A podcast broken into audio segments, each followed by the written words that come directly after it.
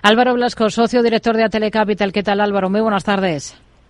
Muy buenas tardes. Bueno, hoy tenemos una jornada descafeinada sin esa referencia del principal mercado del mundo, sin Estados Unidos. Una jornada en positivo para el IBEX, donde el protagonismo está, por ejemplo, en el Sander. ¿Qué le parece esa decisión del banco de aprobar un dividendo complementario en efectivo eh, por un importe bruto de 0,095 euros por acción y de aumentar su plan de recompra de acciones por más de 1.400 millones de euros?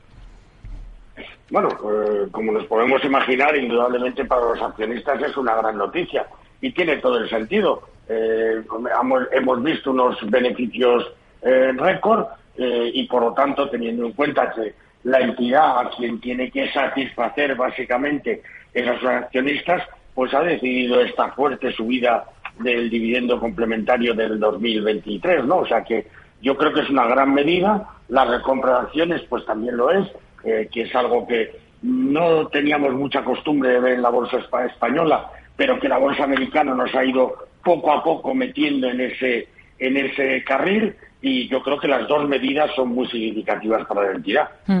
Además del Santander, tenemos en el punto de mira sobre todo al Miral, que está subiendo con fuerza esta jornada, más de un 5%.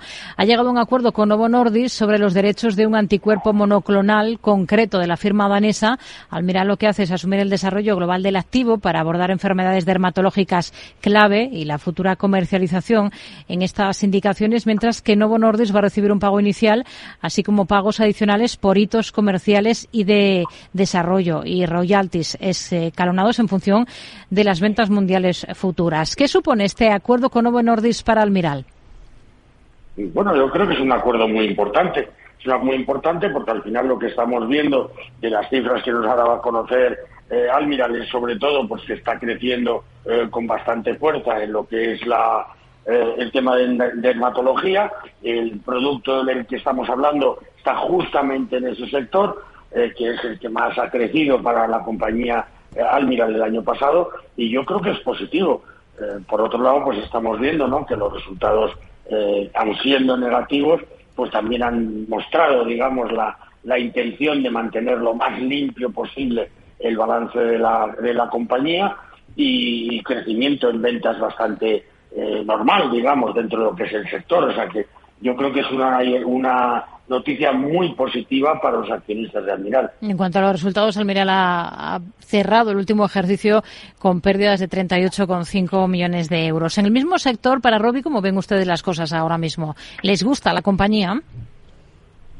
Bueno, nos gusta la compañía, digamos que ha tenido eh, momentos complicados con el tema de Moderna, que ha reducido eh, el tema de, vacunas de, de COVID eh, para este ejercicio y por lo tanto, bueno, pues eh, le supone una reducción de actividad a la compañía, pero también es verdad que estamos diciendo que Robi cuenta con unas cadenas de envasado eh, absolutamente modernas, ¿no?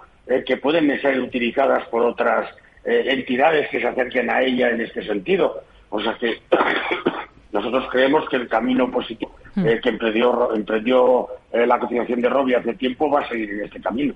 Hoy tenemos entre los peores del IBEX a ArcelorMittal y a Acerinox. Los dos están recortando más de un 2,5%. Entre las dos, ¿cuál le gusta más ahora? Bueno, yo creo que las dos compañías son muy interesantes para los inversores. Para los inversores, yo creo que es más fácil de entender eh, la estructura de Acerinox y, por lo tanto, en principio, nos aclaramos, nos inclinamos hacia Acerinox, ¿no? Por otro lado, siempre lo decimos, la fuerte posición eh, que tiene Acerinox en Estados Unidos, pues la hace extremadamente competitiva. Nosotros, como digo, hoy por hoy eh, eh, tendríamos más bien Acerinox, aunque para nada decimos que ArcelorMittal no pueda también subir con mucha fuerza. Una cosa más, Repsol, la petrolera, que hoy rebota animado por Morgan Stanley, esta semana presenta resultados y actualiza su plan estratégico, escenario que manejan ustedes ahora mismo para Repsol.